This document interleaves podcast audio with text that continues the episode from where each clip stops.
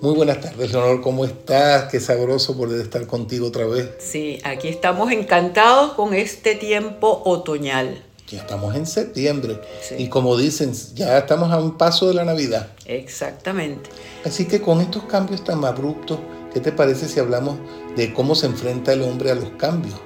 Y hablamos del hombre y sus circunstancias un tema maravilloso, me encanta porque efectivamente todo esto te afecta de una manera. Yo creo que el hombre es el hombre y su circunstancia, no puedes alejarte ni puedes aislarte de esta circunstancia. Así es, yo creo que el hombre tiene lo que es él y el mundo que le toca combatir o el mundo que le toca vivir.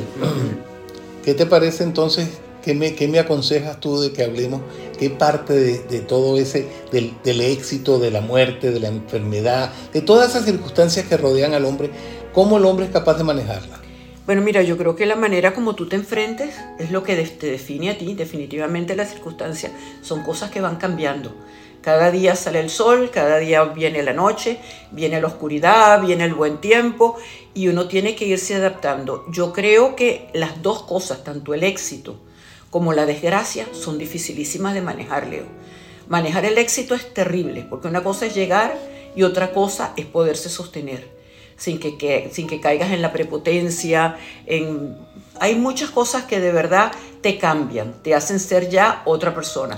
Y de igual manera la adversidad. La adversidad te hunde, te deprime.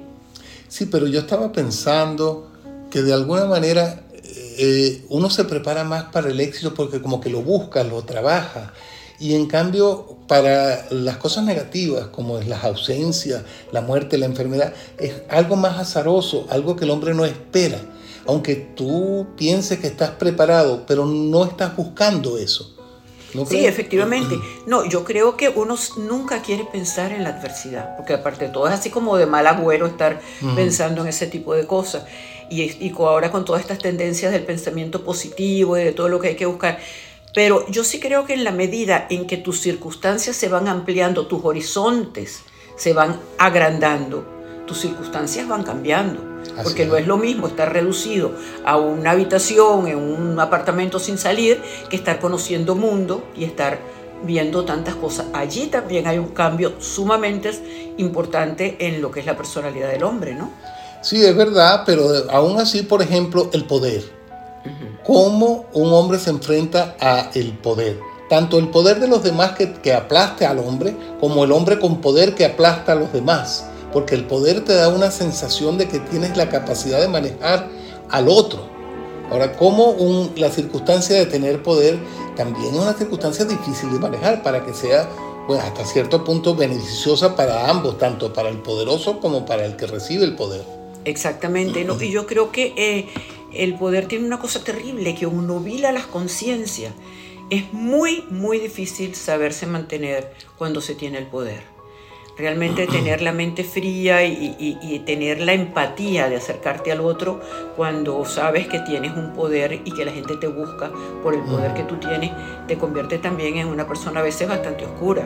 Es verdad, es verdad. Y además la historia lo dice, pues, y la literatura lo dice eh, hay, hay literatura como, por ejemplo, Macbeth de Shakespeare, que maneja el poder, Ricardo III, que maneja el poder como, algo que no es bueno, cuando el poder puede llegar a ser muy bueno.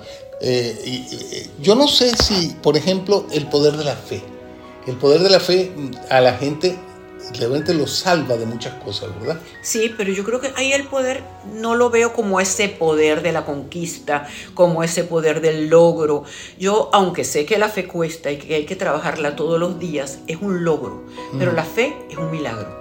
¿Y la fe se tiene o no se tiene? La fe es intocable. Pero no, pero yo, yo siento que, por ejemplo, en el caso mío, yo he llegado a pedir que, me, que por favor quiero tener más fe, sí, quiero creer más. Y, eso, y ese, ese trabajo es el mismo que el trabajo del éxito. Por eso quise tocar en la palabra fe dentro de todas las posibilidades y, todo lo que rodea al hombre. Pero obviamente este, son diferentes aspectos de las circunstancias del hombre. No es lo mismo un hombre sin fe que un hombre con fe. Ahora te hago yo una pregunta. ¿Desde cuándo tienes tú esta necesidad de la fe? Yo creo que desde el colegio.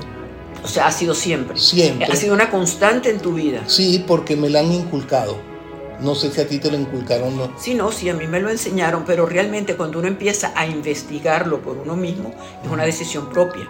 Claro, es una decisión propia y además cíclica, porque creo que hay momentos en que la necesitas más, momentos en que la necesitas menos. También hasta cierto punto el hombre pasa por momentos que se nubila y no ve más allá y no necesita tanto de la fe de creer. Tú has sido, dime una cosa, con esa necesidad de fe y ante esa petición permanente de Dios mío, dame más fe, ¿tú sientes que en algún momento has tocado fondo, que realmente la fe te ha faltado? Sí. Eso es importantísimo reconocerlo. Como, todo. como, como cualquier ser humano inteligente que se da cuenta de las limitaciones del hombre, yo creo que sí. Y esa es otra circunstancia. Cuando tocas fondo, estás en una circunstancia que dices, ¿qué hago? ¿Me quedo en el fondo o le pido a, cualquier ente superior que me ayude para salir de este fondo donde estoy. Ok, ahora te hago otra pregunta. Cuando tú has tocado fondo, que lo único que te toca es subir, ¿tú sientes que lo que te ha salvado ha sido la fe o tú te has pegado un empujón tú mismo, eh, digamos... Sí, sí, sí. O sea, bajo mis propios yo tengo mis propias herramientas y no necesito de la fe, no. Exacto. Es una combinación de la fe con mis herramientas.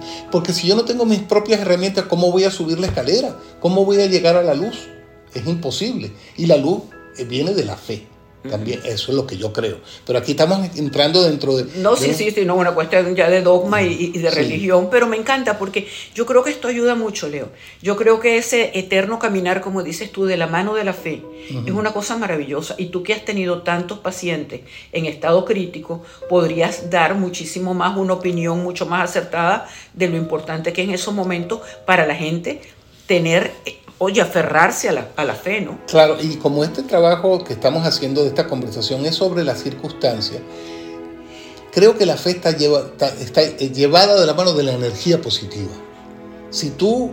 es la luz. Es la luz. Es la, es la alta vibración. y como a ti te gusta mucho ese tema, yo estoy seguro que estarás de acuerdo conmigo que mientras más positivo tú pienses, las cosas van a mejorar siempre. Siempre, siempre, siempre. Yo creo, como siempre dicen, eh, la energía existe, ya eso está más que probado, ahí no, hay, no hay tierra de discusión.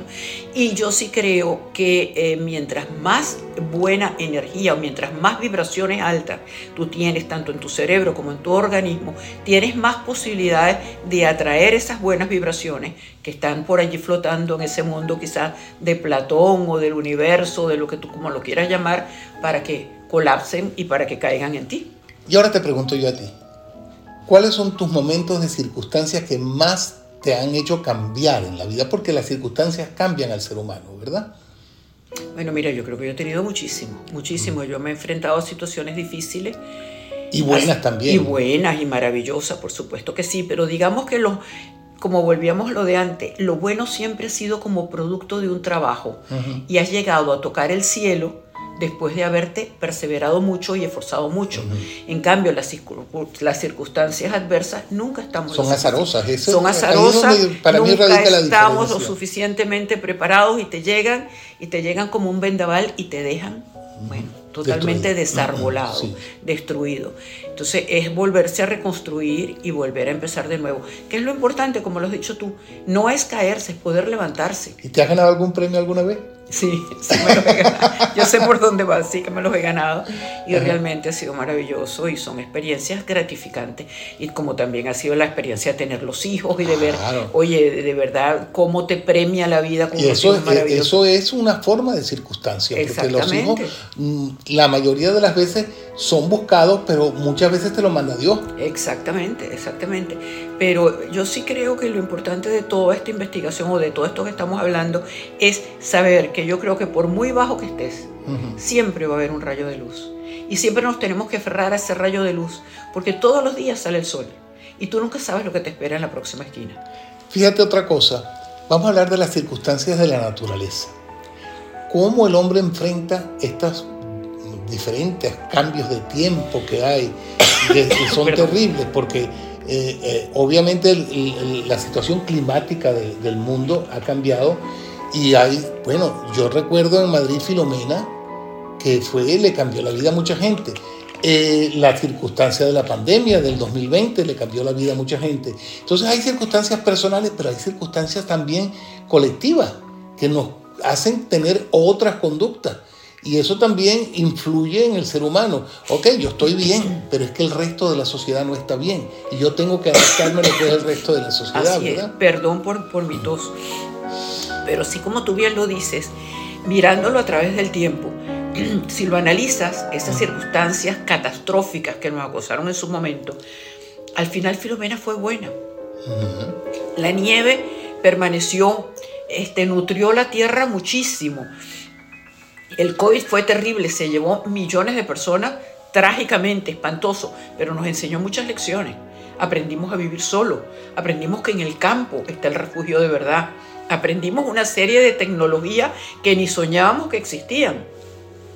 Se volvió con muchísima más fuerza la fe. Eso, eso es muy importante. ¿Cómo, ¿Cómo eso influyó? Quería que llegaras ahí.